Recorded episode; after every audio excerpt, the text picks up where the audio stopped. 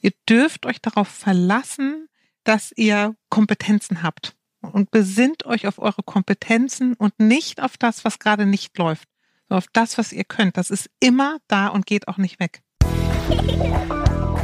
Oh Mama. Räumt ihr bitte mal euren Scheiß hier weg. Mami, chill mal deine Base. Herzlich willkommen zu Elterngespräch Eure Fragen. Und man ahnt es, es geht darin um eure Fragen. Ihr schreibt uns, wir antworten. Mein Name ist Julia Schmidt-Jorzig. Ich bin selbst Mutter dreier Kinder. Außerdem dabei und heute mit Elke Schicke, Psychologin, Coach und Sachverständige, die zu allen Dingen in Familien- und Teamfragen gute Gedanken und fundierten Ratschlag hat. Ich brauche Sie heute hier an meiner Seite, denn natürlich wird auch Schweres aus euren Mails zur Sprache kommen in diesen Zeiten. Willkommen, liebe Elke. Hallo Julia. Wir sitzen uns heute nicht gegenüber, sondern jeder in seinem Homeoffice, wie sich das gehört. Deshalb entschuldigt bitte schon mal gleich vorab die Tonprobleme. Apropos Probleme. Familienleben, ich erwähnte es eben schon, ist in Zeiten von Corona nicht eben einfach. Deshalb haben wir euch gebeten, schreibt uns mit euren Sorgen und Gedanken und Fragen und wir, Elke und ich, versuchen Antworten zu finden oder zumindest Gedanken mit euch zu teilen. Die Krise lösen können wir natürlich nicht. Aber vielleicht können wir helfen, den Blick auf sie zu verändern und praktische Tipps geben. Wir sprechen anhand eurer Mails über unsere Rolle als Eltern in der Krise, über durchaus auch teils panische Ängste und über Geburt in Zeiten von Corona. Ich danke euch, dass ihr uns so reichlich geschrieben habt. Wir konzentrieren uns jetzt hier erst einmal auf drei, vier Mails, um nicht zu beliebig zu werden. Wer uns übrigens weiterhin erreichen will, kann das sehr gern tun unter podcast.eltern.de oder per WhatsApp unter 0172 764 3329. Ich wiederhole 0172 764 3329. Die Telefonnummer findet ihr auch in unseren Shownotes. Elke, bist du noch da? So, ja, ich bin noch da. Ich habe gespannt zugehört. Ja, also wie gesagt, verzeiht, wenn es hier ein bisschen laut sein könnte. Oben nehmen meine Kinder, wie ich höre, gerade das Wohnzimmer auseinander. Das sind eben die Tücken des Homeoffice. Außerdem lese ich meinen Text äh, normalerweise von einem ausgedruckten Papier ab, aber der Drucker streikt und hier gibt's leider keine IT. Das sind eben so die kleinen Tücken des Homeoffice, aber wir versuchen das Beste draus zu machen. Ich fange jetzt einfach mal an. Ja. Vorab eine Mail, die nicht verzweifelt ist oder von Problemen erzählt, sondern einen ganz anderen Ton anschlägt. Und genau deshalb möchte ich sie gern vorlesen und auch etwas dazu sagen. Liebe Elke, liebe Julia, nee, andersrum. Liebe Julia, liebe Elke steht hier. Ich bin Mutter einer zweieinhalbjährigen wundervollen Tochter, alleinerziehend mit Mann, auch wenn ich weiß, dass dieser Ausdruck verpönt ist. Ihr Mann arbeitet also sehr viel. Pädagogin, wissenschaftliche Mitarbeiterin an einer Universität und sehr irritiert, bezüglich der aktuellen Äußerungen einiger Mütter und Väter in meinem Freundes- und Bekanntenkreis sowie in der Öffentlichkeit. Mir erschließt es sich in keinster Weise, wie sich Eltern darüber beschweren können, 24-7, also 24 Stunden, sieben Tage die Woche mit ihren Kindern und der Familie verbringen zu müssen. Sollte es nicht das Normalste und Schönste der Welt sein, die Zeit mit seinen Kindern auch ohne Fremdbetreuung oder Bespaßung durch Omas, Opas oder Spielgefährten genießen zu können? Die derzeitige Situation ändert doch nichts an dem Spagat zwischen Beruf und Familie, den insbesondere oftmals Frauen und Mütter immer zuleisten. Ich bin derzeit unendlich dankbar, nicht für einen sich exponentiell ausbreitenden Virus, dennoch für die gemeinsame Zeit, das Runterfahren, die Chance, sich auf das Wesentliche, in Klammern Liebe, Gesundheit und Zusammenhalt zu konzentrieren. Was unser Land bis dato in dieser Krise geleistet hat und weiterhin leistet, finde ich großartig. Wie kann man sich darüber beschweren, sich mit seinen Kindern beschäftigen zu müssen? Elke, was sagst du? Kennt ihr ja nicht, aber ich finde, ich, dass sie mit einem Aspekt total recht hat, den ich auch höre oder die, über den ich auch gestolpert bin. Ne? Ich glaube, es ist mal eine Frage, aus welcher Perspektive man guckt. Und ich finde auch, was ich auch zurzeit oft lese oder höre oder in Foren mitbekomme, ist so das Klagen über, oh Gott, jetzt bin ich hier mit meinen Kindern, wie schrecklich und wie fürchterlich das muss ich sagen, stößt mir manchmal auch auf.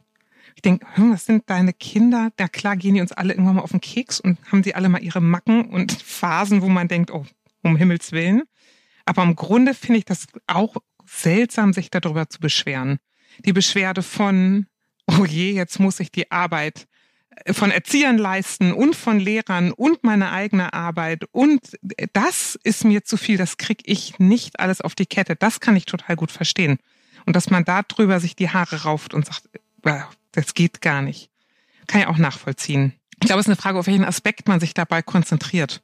Und wenn ich sie richtig verstehe, geht es ihr da um die Klage von, was soll ich jetzt mit meinen Kindern eigentlich anfangen? Ja, also grundsätzlich ist das, glaube ich, so ein bisschen so ein Problem in Anführungsstrichen von Eltern generell, dass sie ja so ein bisschen auf hohem Niveau jammern über wie schwierig das alles ist und wie wenig sie schlafen und wie stressig und so und Ja. ja häufig auch vergessen, so die schönen Dinge zu erwähnen. Insofern kann ich nachvollziehen, was du sagst. Aber trotzdem musste ich ein bisschen schlucken, muss ich sagen, bei dieser, bei dieser Mail. Ich sehe das so. Ich finde, Krise ist auch eine Chance, die Perspektive zu wechseln. Mhm. Also weg von dem eigenen, wie geht es mir und ich finde das alles schön oder bei mir ist es so und so. Und empathisch zu verstehen, dass andere sich vielleicht in einer anderen und viel schwierigeren Lage befinden als ich. Also hinzusehen und mitzufühlen. Und das ist, finde ich, auch eine Chance, die wir nutzen sollten in dieser Krise und aufhören mit diesen, ja, ich muss es irgendwie so sagen, Mummy Wars. Also Mütter kriegen. Die bessere Mutter ist nicht die, die Muffins macht und bastelt, sondern genauso die, die im Homeoffice versucht, Geld für die Familie zu verdienen und nebenbei eine Homeschool äh, Homeschooling machen muss, wohlgemerkt. Oder noch härter, die an der Kasse sitzt, während niemand mit ihrem äh, Kind Homeschooling macht und dafür sorgt, dass wir Zutaten für Muffins kaufen können. Mehr noch gesagt, ich finde, es geht nicht darum, wer besser ist, sondern dass wir gut genug sind als Eltern. Und das muss in der Krise und auch sonst reichen. Und das tut es auch. Und ich fände es einfach schön, wenn wir uns alle in die Lage versetzen, ja, einander zu verstehen und auch ein bisschen Auge zuzudrücken, wenn da ein bisschen Humor und Jammerei dabei ist.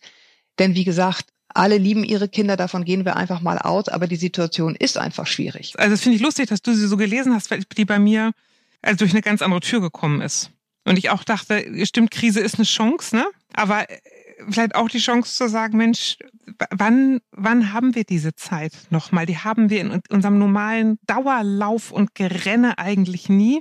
Und jetzt zu Hause festgenagelt zu sein, bedeutet ja auch die Möglichkeit, nochmal zu sortieren und sich auch nochmal wahrzunehmen. Wie bist du eigentlich? Wie bin ich eigentlich? Wie ist es miteinander? Gut, also zusammenfassend, tut mir leid, wenn ich da mal deutlich werden musste, Ja. aber was wir jetzt wirklich nicht brauchen können, ist, dass wir mit dem Finger aufeinander zeigen, sondern dass wir zusammenhalten, denn manche haben noch ganz andere Sorgen. Ja, eh, na klar. Also weißt du, das ist eh, weil es auch heute so um Ängste geht, ne? Aber also die beste Entstressungstechnik, die zweitbeste Entstressungstechnik.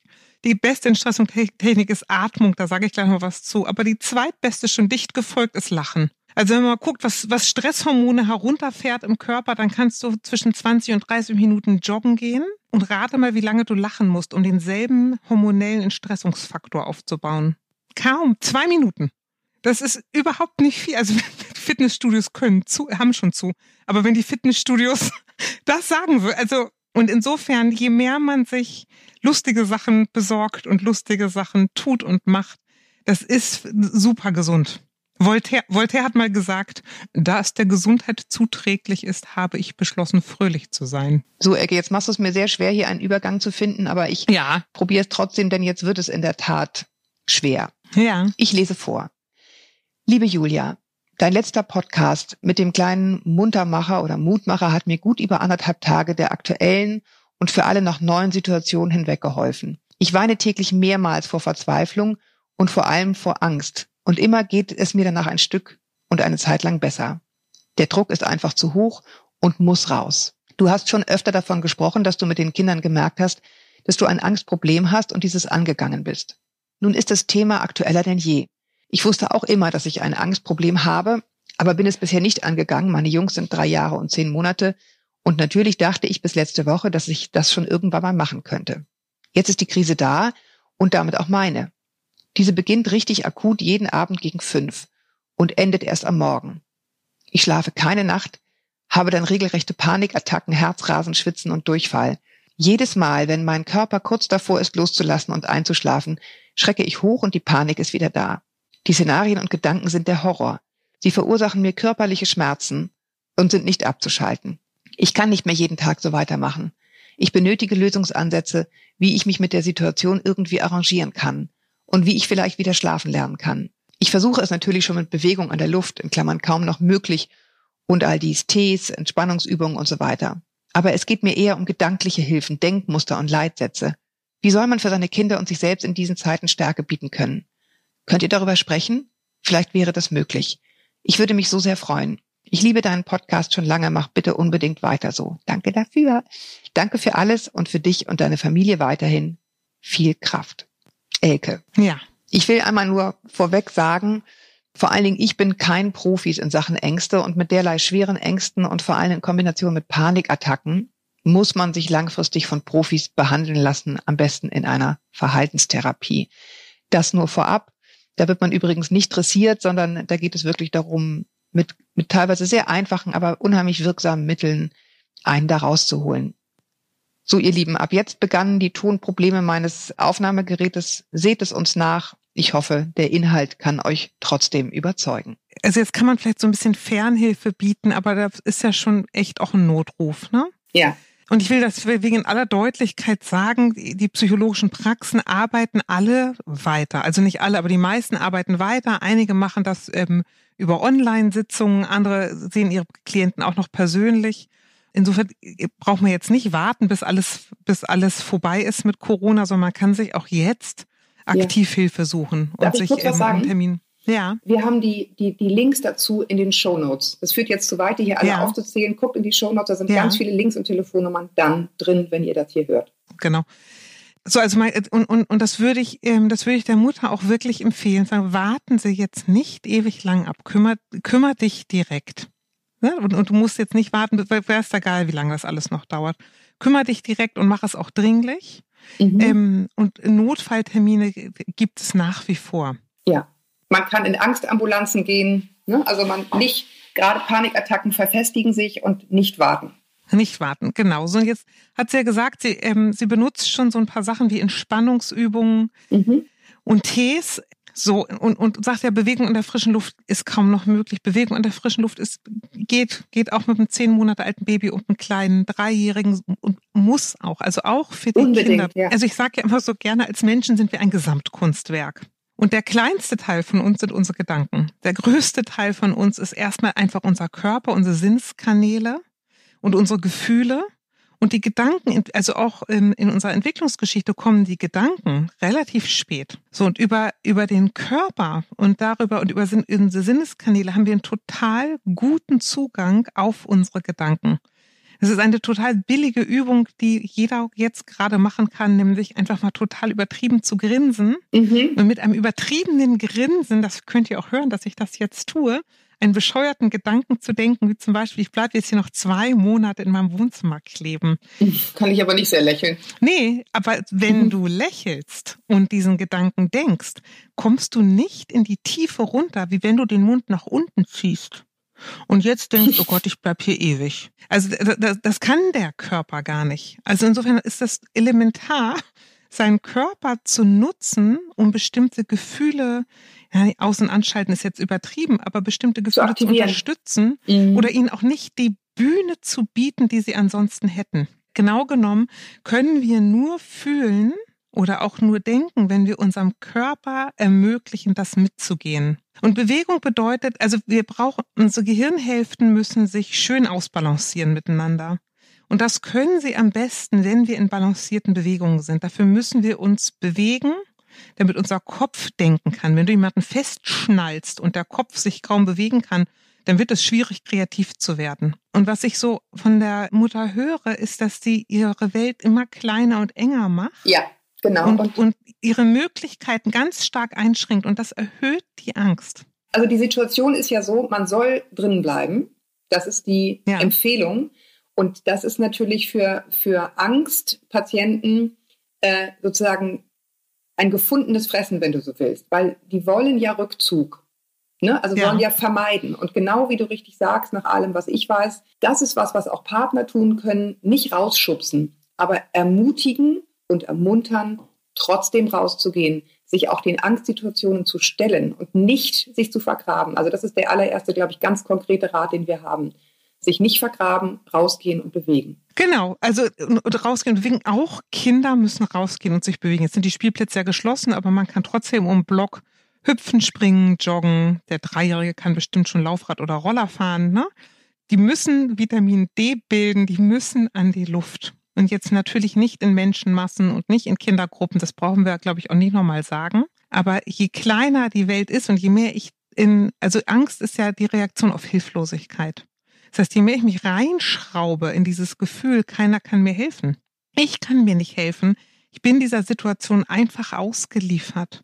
Umso schlimmer wird das. Und wenn sie so nach gedanklichen Unterstützung fragt, dann würde ich mit der Mutter nochmal genau aufschreiben, okay, was ist denn die Angst genau? Und man kann so einer Kette folgen, die sagt, und dann, und dann, und dann, und dann, ne, ich habe Angst, weiß ich nicht, dass ich meinen Job verliere und dass wir dann hier ausziehen müssen und dass die Kinder dann den Kindergarten wechseln müssen und, und, und. Und dann hat man diese Angstkette und dann kann man hinter Jesus setzen und was werde ich dann tun? Und was wird dann passieren? Denn die Idee ist ja, es wird immer alles schlimmer. Aber Veränderung macht gar nicht immer alles schlimmer. Übrig bleibt häufig, ich bleibe immer für die Kinder da. Wenn ich Angst habe, dass ich schwer erkranke, wer bleibt dann für die Kinder da? Wen müsste ich jetzt anmorsen? Was kann ich planen? Wie kann ich vorsorgen? Also alle Ideen, die sie aktiv machen und klar machen, auf was greife ich alles zu, alles, was die Gedanken aus diesem Tunnel rausholt. Weil das sind ja häufig kreisende Gedanken, kreisend und kreisend. Genau. Da uns allen schwindelig von. Ja, genau. ich meine, das ist ja auch, weißt du, wir alle, also wir alle sage ich ganz bewusst, wir haben, wir, wir spüren schon die Folgen von dieser Krise. Es ist eine da und es gibt, glaube ich, für alle eine begründete Sorge, nenne ich das mal. Ja. ja.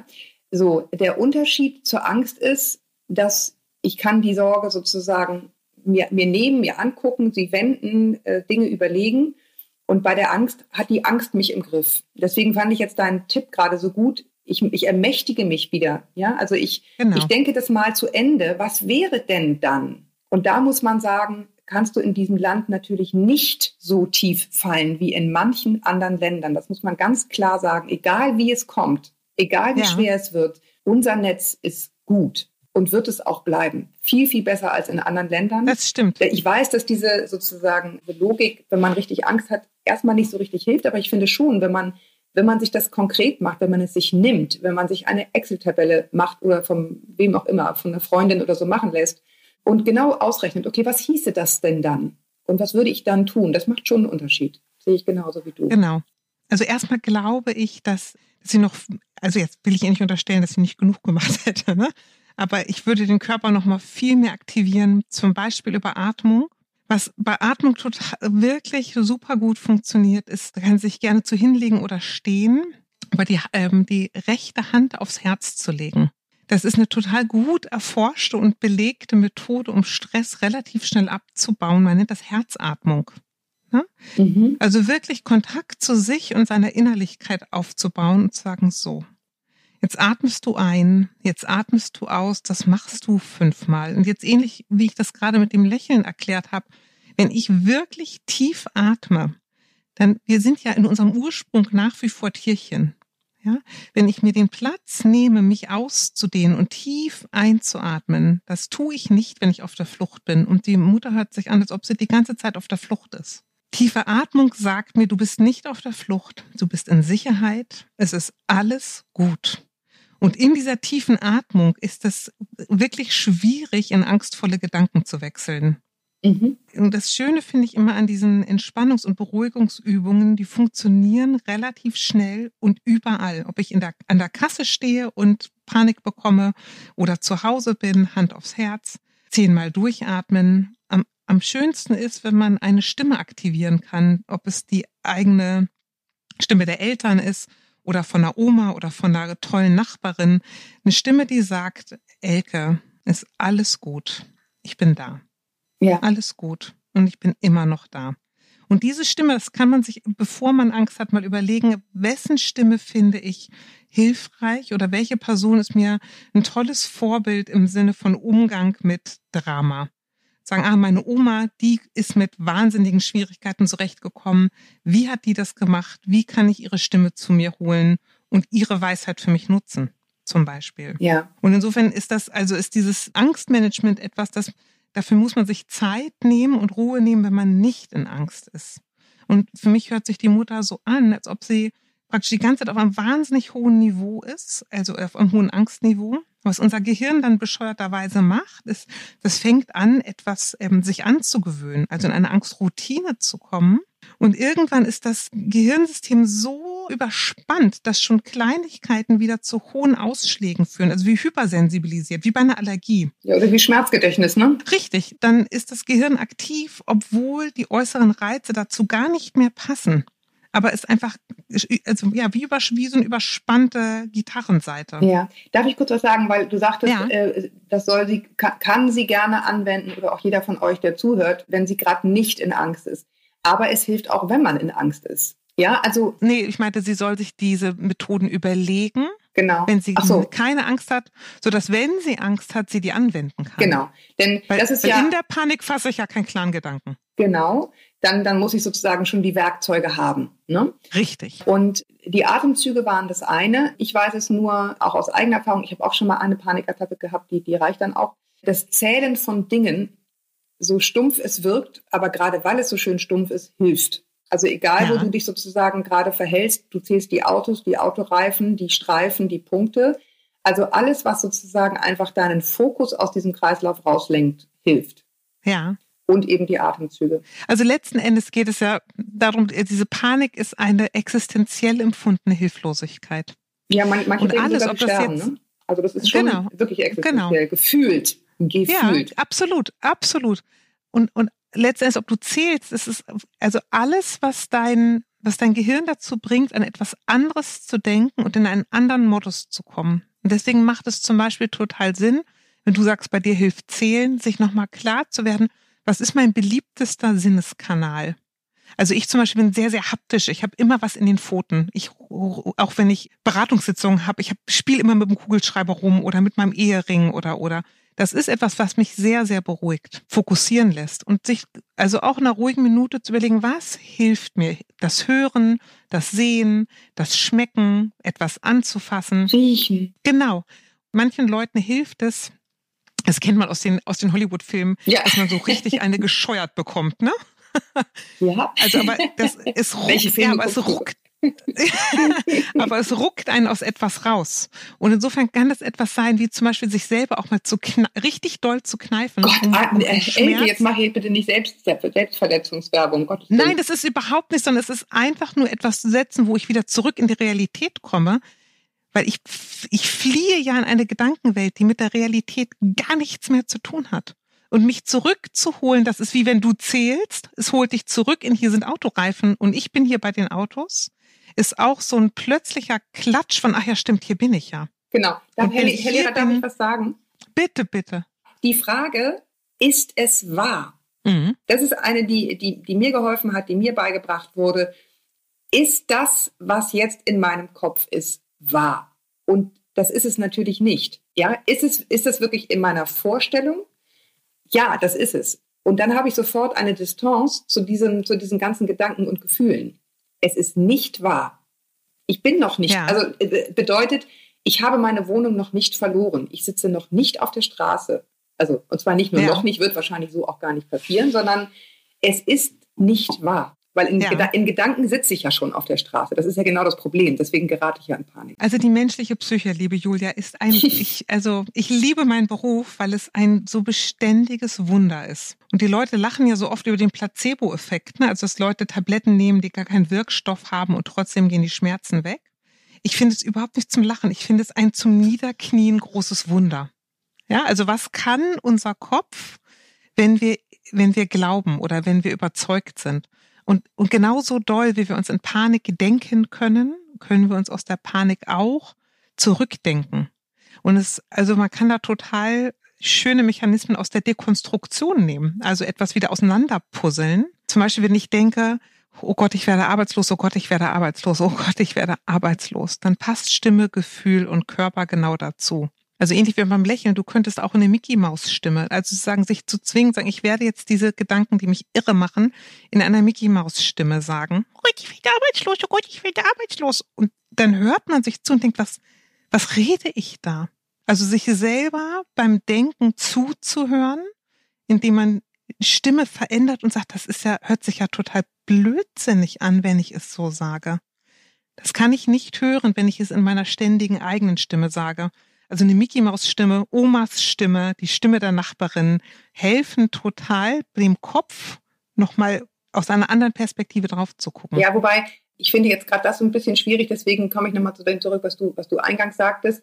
Es ist nicht unrealistisch, im Moment arbeitslos zu werden. Ja, das, das wäre nee. auch gelogen. Das meine ich mit begründeter Sorge. Ne? Also wenn das passiert, Nein, aber, aber nur dieses geht, zu Ende denken ist dann im Grunde die Antwort. Ja. Ne? So, und was passiert dann? Einmal zu Ende zu denken. Ja, aber es geht auch gar nicht darum, noch bin ich nicht arbeitslos. Es geht darum, also geht ja immer um eine Distanzierung. Und die kann ich nicht, oder die ist schwer zu gewinnen, wenn ich in meiner, in der immer selben Stimme bleibe. Und geht nicht darum, die Sorge lächerlich zu machen, sondern geht darum, mir behilflich zu sein, in eine andere Perspektive zu wechseln. Also Club der Toten Dichter, ich weiß gar nicht, ob, ob deine Zuhörerinnen in dem Alter sind, ne? Aber also ich kenne den Film und kann regelmäßig drüber heulen. Aber wie verändert es sich, wenn ich es in der Stimme eines Boxers sage? Wie verändert es sich, wenn ich mich auf meinen Wohnzimmertisch stelle und gucke? Also alles, was uns aus unserer Routine rausbringt. Und wenn ich diese Mail von der Mutter lese, dann hört die sich an, als ob die in der immer selben Routine gefangen ist. Genau, das ist ja Angst. Genau, und keinen Ausweg graben kann. Also, vielleicht eine Sache vorweg, oder nicht vorweg, am Ende, um es abschließend zu sagen. Ja. Nein, man ist nicht verrückt, wenn man Ängste hat, weil das ist ja auch ne, diese Angst vorm Verrücktwerden. Nein, das ja. ist eine ganz klar umrissene Störung und sie ist sehr gut behandelbar. Naja, darf ich dich mal berichtigen? Ängste sind überhaupt keine Störung. Noch besser. Sag mal, Ängste sind unsere besten Freunde. Ja. Nur Idioten, ganz ehrlich, nur Idioten haben keine Angst. Das ist der Unterschied, sag ich mal, zwischen einem Idioten und einem Helden.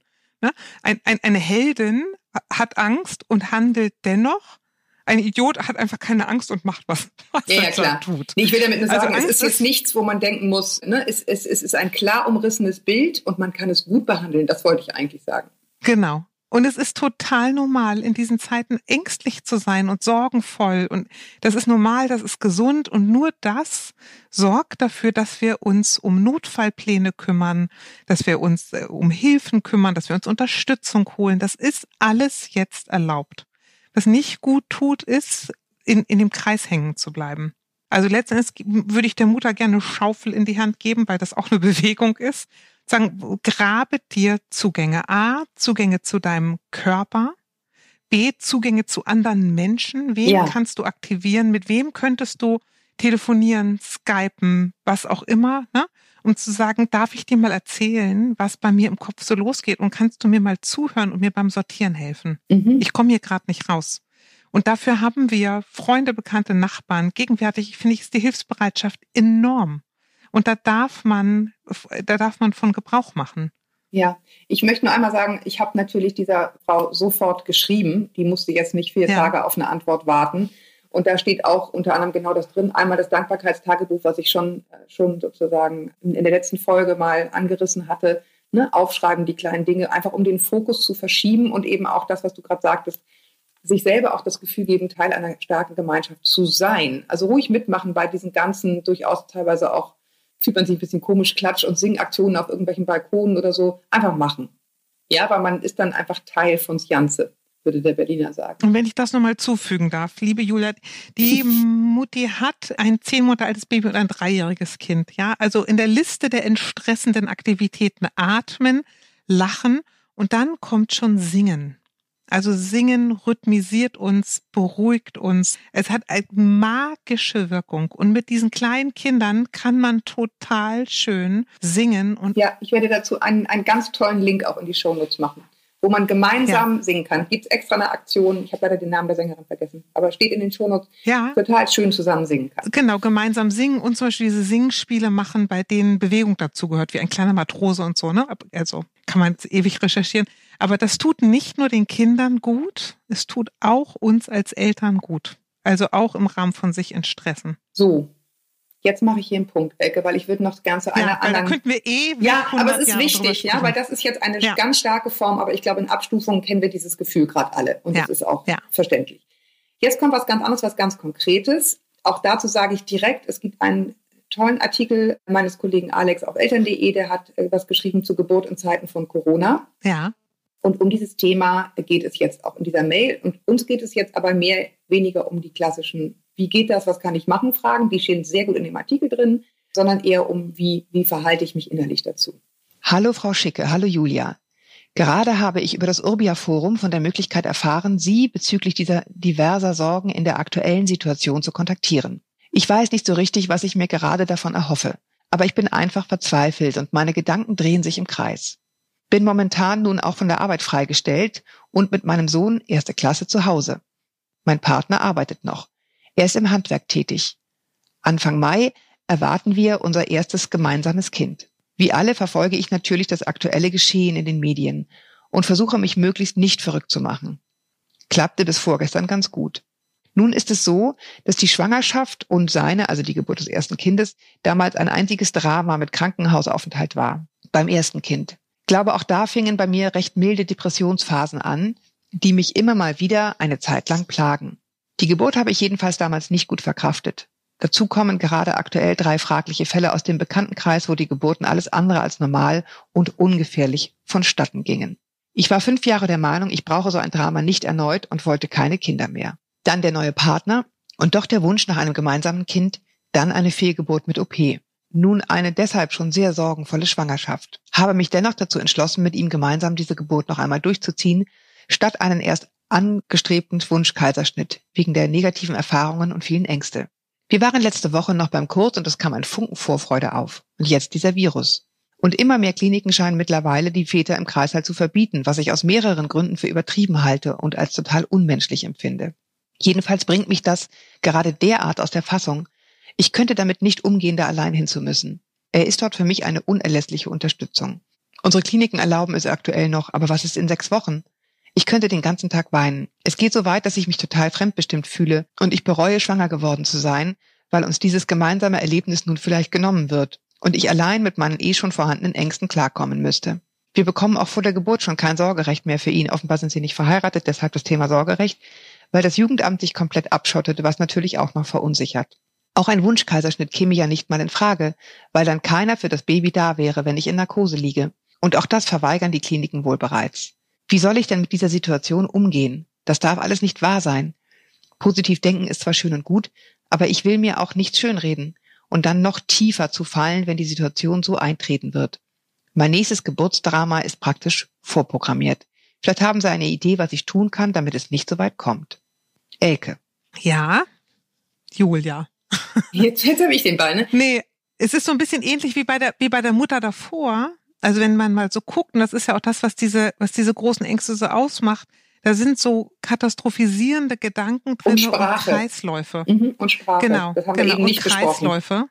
Und das ist ja das, was ich sage, ist das, was ich denke, ist das, was ich dann fühle. Ich will mal sagen, und umgekehrt, der Kreislauf funktioniert nicht nur in eine Richtung. Und da kann man ja auch dann immer so schön ansetzen. Aber ich sag mal, eine Sache, die, die zu Ängsten, Sorgen und Depressionen gehört, ist ja dieses Gefühl von nein, nein, nein, das darf doch wohl nicht wahr sein. Der, der Wechsel zu ja, aber so ist es jetzt. Und du kannst einige Dinge, so doof das ist und so sehr man sich wünscht, der Vater könnte bei der Geburt dabei sein, einige Dinge wirst du nicht ändern können. Einige Dinge wirst du nur angehen können. Ja. Das hat was mit Schmerz zu tun und Abschied und Trauer. Und die ist ja vielleicht auch noch verfrüht. Aber sich mit so viel Macht gegen etwas zu stemmen, was gar nicht in ihrer Hand liegt, ist echte Energieverschwendung. Also, und Ja. zwar Energie, die sie für was ganz anderes jetzt gebrauchen kann oder noch gebrauchen können wird. Insofern ist das ist so ein bisschen heilig, heilig Pfarrstochter mäßig gesagt. Aber wir müssen uns alle in diesen Zeiten mit Akzeptanz auseinandersetzen. Genau, das ist auch mein, meine erste Reaktion gewesen. Also vielen Dank für diese Mail. Das immer, hoffentlich schwingt bitte immer mit. Ich habe direkt darauf geschrieben, wir werden das nicht lösen können. Es wird wahrscheinlich so kommen, aber wir werden uns bemühen, dir zu helfen, das anders zu sehen. Mhm. Ja, und das ist ja im Endeffekt genau das. Also das eine, was du bereits ansprachst, war die Sprache. Äh, und das ist auch meine Erfahrung, hast du auch nochmal ganz toll eben aufgezählt, diese, diese Kette von, was ich sage, was macht, was ich denke, macht, was ich fühle. Es ist also, glaube ich, wirklich sehr wichtig, auch in der Sprache in das Ja zu kommen. Nicht nur im Kopf, ne, sondern das auch auszusprechen. Ja. Man kann ja auch dann sagen, so, und jetzt heule ich mich einmal aus und trauere und begrabe diese Trauer und begrabe die Idee, dass wir da ne, irgendwie zusammen und hm, hm, hm, äh, ne, im Kreissaal sind. Und jetzt befreunde ich mich dann aber mit der anderen Idee. Du weißt, dass ich, dass ich gerade so denke und ich weiß jetzt nicht, ob das, ob das ketzerisch ist, ne? Aber ich denke gerade so, Mensch, die letzten Jahrtausende über haben Frauen ihre Kinder mit Hebammen zur Welt gebracht. Das ist relativ neu und ich finde es total schön, dass Väter jetzt dabei sein können. Aber sich auch nur auf eine Stärke zu beziehen, und ich glaube, das höre ich so bei der Mutter raus, dass sie sich ihrer eigenen Stärke nicht so bewusst ist. sagen, dass die erste Geburt war fürchterlich für sie und festzuhängen in diesem Kreislauf und es wird bestimmt wieder so. Sagen, also das, ne, das kann sein, dass es wieder so wird. Mhm. Und was macht sie dann diesmal anders, wenn sie sagt, aus dem letzten habe ich so ein bisschen Depressionen mitgenommen? Wenn das wieder so wird, was habe ich gelernt? Wie werde ich mich jetzt besser um mich kümmern? Wie kann sich mein Partner jetzt gut um mich kümmern, wenn es wieder so fürchterlich wird? Aber das erste Mal hat sie überlebt und hinbekommen, sogar so, dass sie sich nochmal ein Kind zutraut. Und wie kann sie aus dieser Stärke mehr Stärke beziehen und sich darauf konzentrieren zu sagen, ich habe offensichtlich große Notfallkompetenzen. Ja. Und sich rauszunehmen aus, ich unterliege den Umständen, die mir auferlegt werden, sondern sagen, es gibt Umstände, die sind mir auferlegt und ich werde damit zurechtkommen. Und dieses Kind wird aus meinem Bauch rauskommen und dann bin ich Mutter von zwei Kindern. Ja, und ich meine, eine, eine positive Erfahrung hat sie ja schon. Sie hat ein Kind, was jetzt irgendwie grob sechs, sieben Jahre alt sein wird, wenn ich das richtig mhm. behalten habe. Ja, es ist total schön, wenn man hinterher das Baby auf die Brust bekommt und wenn es gleich trinken kann und wenn alles in rosa-rot mhm. ist und die Geburt schön war und so weiter. Das passiert so wie im Bilderbuch bei den aller, allerwenigsten. Das ist mal das Erste. Ja, es ist schön, wenn die Bindung dann gleich perfekt irgendwie ne, in den ersten Minuten mhm. und Stunden, hm, hm, hm, das wissen wir alle. Aber das Leben ist sehr lang. Und auch ein Kinderleben ist verhältnismäßig lang. Und man hat noch viel Gelegenheit, das gut zu machen. Nicht wieder gut zu machen, sondern es gut zu machen. Ne, es war früher völlig anders. Die Kinder lagen auf Wochenbettstationen oder auf Wochenstationen entfernt von den Müttern. Das ist, heute denkt man, oh Gott, oh Gott, oh Gott, aber sind groß geworden. Es gibt noch viel ja. Chancen, das Kind zu lieben, zu unterstützen und sich mit ihm zu binden, auch für den Papa. Und ich möchte mal jetzt mal so in, in, in, die, in die stumpfe Praxis, ne? weil ich so an zwei Dinge gedacht habe, zu sagen, selbst sollte das so sein, dass er nicht mitkommen dürfte, und immer, immer raus aus dem, aus dem Panikzirkel. Was denn dann? Kann er dann über FaceTime dabei sein? Was denn dann? Kann er mit, also kann er sich irgendwie anders mit ihr verbinden und sagen, du, ich sitze zu Hause mit, mit unserem Großen und wir denken an dich und wir machen Kerzlein an. Also wie kann er ihr Kraft mitgeben? Mhm. A. Und B, das traue ich mich jetzt ein bisschen kaum zu sagen, ne?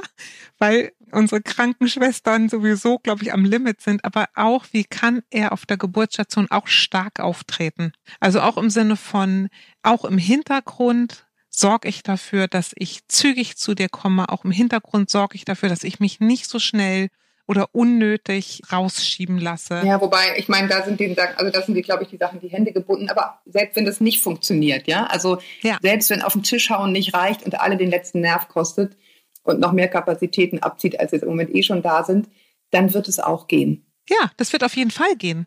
Aber wie kann er ihr etwas mitgeben, was ihr hilft? Und wie kann sie ihn nutzen und sagen, weißt du, wenn du nicht dabei sein kannst, was ich mir dann aber wünsche, was ich dann aber brauche, was mir stattdessen hilfreich wäre, wenn du persönlich nicht da sein kannst. Also wie komme ich in Lösungen und raus aus dem Zirkel? Was ist die, die zweitbeste Lösung, wenn mein Liebling nicht geht? Genau. Und unser, unsere Lieblingslösung geht meistens nicht. Ja. Meistens habe ich nicht genug Geld für meine Lieblingslösung oder nicht die richtige Figur oder oder sagen, gut, okay, wenn ich bauchfrei nicht mehr tragen kann, konnte ich noch nie. Aber wenn ich, was geht dann? Ne?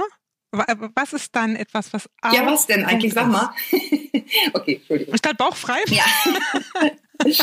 Nein, aber und, und auch da, ähnlich wie bei der ersten Mutter, sich ein Flussdiagramm zu machen. Zu sagen, so, wenn das nicht geht, was dann, was dann, was dann?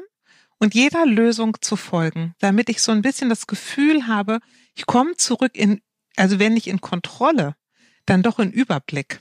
Ja. Und das ist ja, glaube ich, das, was, was in Geburten auch häufig für Mütter so, so schrecklich ist, wir sind da ja niemals Profis mit. Wir sind ja auch beim vierten Kind, ist es erst das vierte Mal. Das macht dich noch nicht zur Expertin. Ne? Mhm. Das Gefühl, ich bin der Sache irgendwie ausgeliefert. Ich weiß nicht, was passiert. Es raschelt, es rummelt. Ich bin in Schmerzen.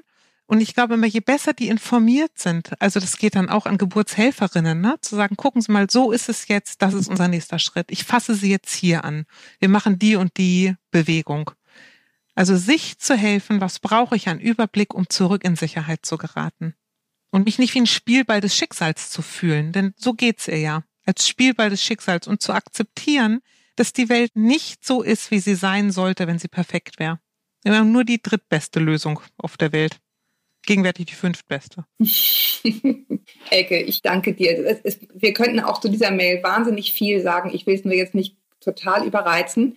Ich glaube, zusammenfassend haben wir gesagt, auf die eigene Sprache achten, Drama, Horror meiden. Ich glaube langfristig übrigens auch eine postpartale Depression über die kann man auch noch mal sprechen, auch vor der Geburt mit Profis, mhm. wohlgemerkt ja. auch. Also jetzt nicht, nicht nur Fall. mit uns, die wir das hier irgendwie beackern, sondern man kann auch Menschen anrufen. Es gibt zum Beispiel den Verein Licht und Schatten. Da gibt es Telefonnummern, bei denen äh, man anrufen kann und eventuell auch noch mal vorher sprechen kann. Mhm. Ich glaube auch in diesen Zeiten. Und eben das Heft in die Hand nehmen, das hatten wir schon bei der Hörerin vorher und nicht einfach nur, ich wehre mich gegen das, was nicht geht, sondern ich nehme es an und übernehme wieder das Heft des Handelns. Und darf ich noch mal was Gerne. zu beiden Müttern sagen mhm. und sich darauf besinnen, ohne euch zu kennen. Ihr habt große Stärken. Ihr habt schon schlimme Sachen total gut hinbekommen. Ihr dürft euch darauf verlassen, dass ihr Kompetenzen habt und besinnt euch auf eure Kompetenzen und nicht auf das, was gerade nicht läuft auf das, was ihr könnt. Das ist immer da und geht auch nicht weg. So richtig gut gesagt. Ja. Ich muss auch noch was sagen. Zwei Dinge möchte ich sagen. Zum einen, wenn ihr Zeit braucht, um zu denken und die Kinder mal zwischendurch was Sinnvolles, Schönes tun sollen. Meine lieben Kollegen haben aus dem Homeoffice heraus in einer unglaublichen Anstrengung von Giolino den Giolino Spezial Podcast ins Leben gerufen, den ich sehr empfehle. Macht den den Kindern an und dann könnt ihr eure Sachen aufarbeiten. Wie gesagt, das Special über Geburt in Zeiten von Corona hatte ich schon erwähnt. Und ich möchte jetzt abschließen mit einem Gedicht von Mascha Kaletzko. Ich sage dir vorab ganz, ganz lieben Dank, Elke, dass du dir Zeit genommen hast, dabei zu sein. Und, und ja. Ich möchte mal all deinen Hörerinnen und Hörern, ich schicke euch das Allerbeste in den Äther und es geht vorbei und es wird dann weitergehen und ich drücke die Daumen und wer sich umarmt fühlen möchte, die umarme ich auch. oh Mann, guck mal, es gibt auch so viele schöne Dinge jetzt. Und äh, ja. ein, ein, ein weiteres schönes Ding ist eben dieses, dieses kleine Gedicht von Mascha Kaleko. Jage die Ängste fort und die Angst vor den Ängsten. Für ein paar Jahre wird wohl noch alles reichen. Das Brot im Kasten und der Anzug im Schrank. Sage nicht mein, es ist dir alles geliehen. Lebe auf Zeit und sieh, wie wenig du brauchst. Richte dich ein. Und halte den Koffer bereit. Es ist wahr, was sie sagen. Was kommen muss, kommt. Geh dem Leid nicht entgegen. Und ist es da, sieh ihm still ins Gesicht. Es ist vergänglich wie Glück. Erwarte nichts. Und hüte besorgt dein Geheimnis. Auch der Bruder verrät, geht es um dich oder ihn. Den eigenen Schatten nimm zum Weggefährten. Feg deine Stube wohl und tausche den Gruß mit dem Nachbarn. Flicke heiter den Zaun und auch die Glocke am Tor. Die Wunde in dir halte wach unter dem Dach, im Einstweilen. Zerreiß deine Pläne, sei klug und halte dich an Wunder. Sie sind schon lang verzeichnet im großen Plan. Jage die Ängste fort und die Angst vor den Ängsten. In diesem Sinne, ihr Lieben da draußen, haltet den Kopf über Wasser. Ahoi aus Hamburg.